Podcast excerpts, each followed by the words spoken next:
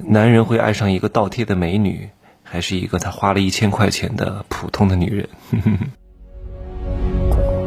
没有事实，没有真相，只有认知，而认知才是无限接近真相背后的真相的唯一路径。Hello，大家好，我是真气学长。按理说这节课内容啊，我是不想讲的，因为我很害怕我周边那些朋友听到了不是很好。有些事情啊，说出来就没有什么美感了。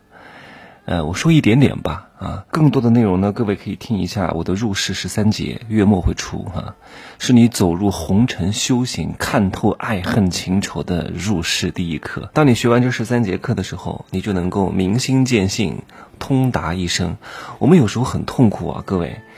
我们难免都是一个人啊！你看很多明星也在各种各样的镜头之前大吵大闹，因为他是一个人，他就避免不了一些人性的冲动，避免不了一些痛苦。但是只有你的认知提高以后，你才能避免和化解这些痛苦。有些痛苦放在别人跟前是痛苦，在你跟前就不是痛苦。为什么？这个痛苦本身它没有变，变的是你自己。就像我这个节目开头讲的哈。两个女人，一个男人啊，有一个女人呢是美女啊，经济条件也还不错，然后对一个男人很好啊，对他倒贴，对他很温暖啊。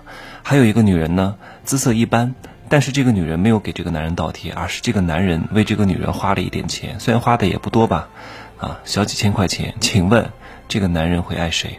啊，答案呢？我暂时先不说，再跟大家讲一个事情。如果你是一个小孩，这个时候你有两套玩具，有一套玩具呢价值很贵，一万块钱，但是这个一万块钱的玩具呢，小孩是免费得到的。玩了两年，现在两年到了，我说，宝宝啊，你要把这个玩具给我了哟。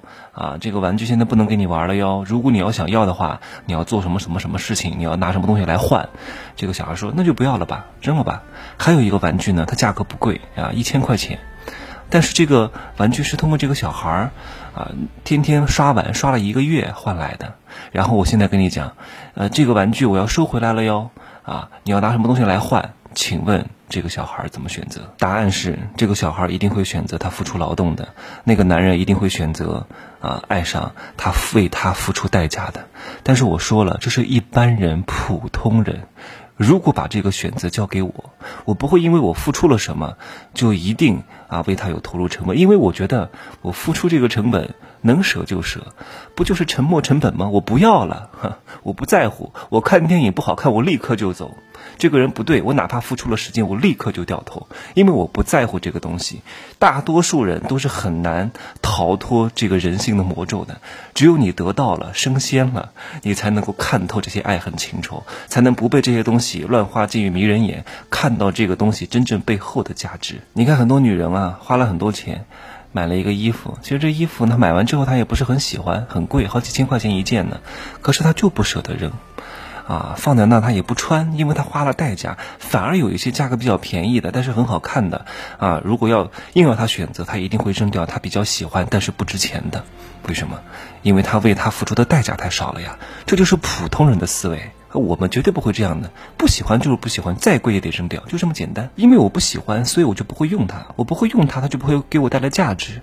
那它不会给我带来价值，哪怕我当时买它的价格很高，照样对我来说它是垃圾。垃圾就得扔掉，放在家里一平米房子多贵呀！放一个垃圾在家里，那不是脑子有病吗？好，我再讲一个事情啊，我说了，我这样的人以及我的部分听众，并不是我所有的听众都是都是超脱凡人，大多数人因为天天听我的免费节目，所以对他们来说并没有任何意义，因为免费得来的，听一听吧啊，我就当茶话会、故事会听一听吧。就就听个爽，他真的不会去做的。所以我的节目对于这样的人其实是没有任何意义的。凡是那些花大价钱买我课的人，真的，我讲一句话都对他非常有用。好，还有一件什么事情呢？就是我知道各位都会为情所困哈。有时候啊，你比如说你认识一个异地的人，这个人非常吸引你啊，他告诉你啊，那你那么喜欢我，就来我的城市看我吧。我知道很多女人一定会惊啊，不，女人没有惊哈，一定会那个。这个热情似火，哎呀，我喜欢的男神，我要去看他，我爱上了这个男人。包括很多男人也会为这个女人发疯发癫，跑到这个城市去看他。一旦你去了这个城市，你就已经输了。为什么呀？如果我遇到这个事情怎么办？我从来不会去某一个城市去看谁。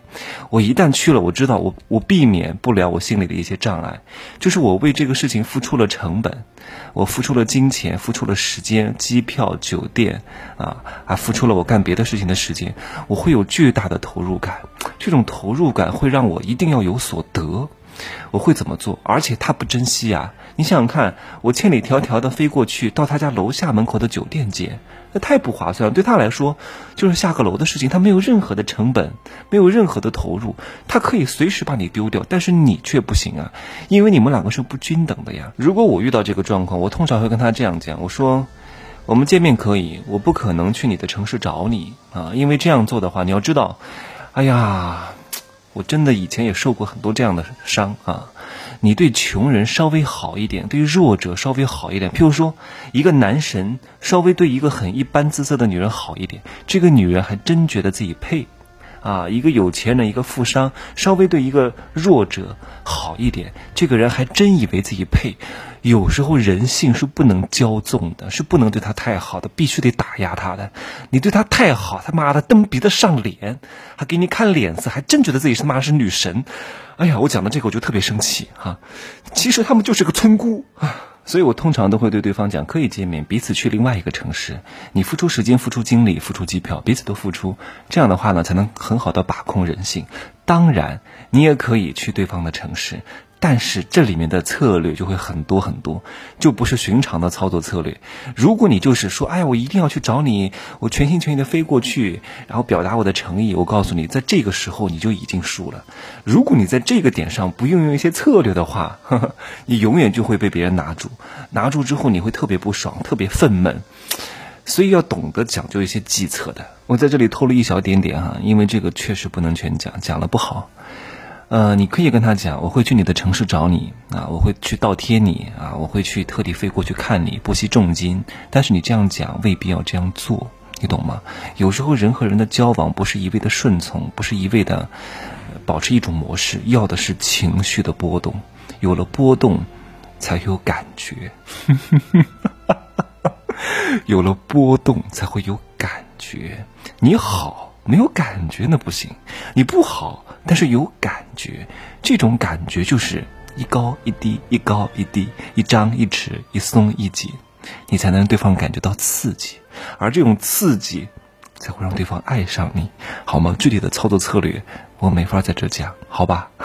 因为讲这个很值钱的，好吗？今儿呢就说这么多，各位可以加我的微信，真奇学长的拼音首字母加一二三零，备注喜马拉雅，通过概率更高。再见。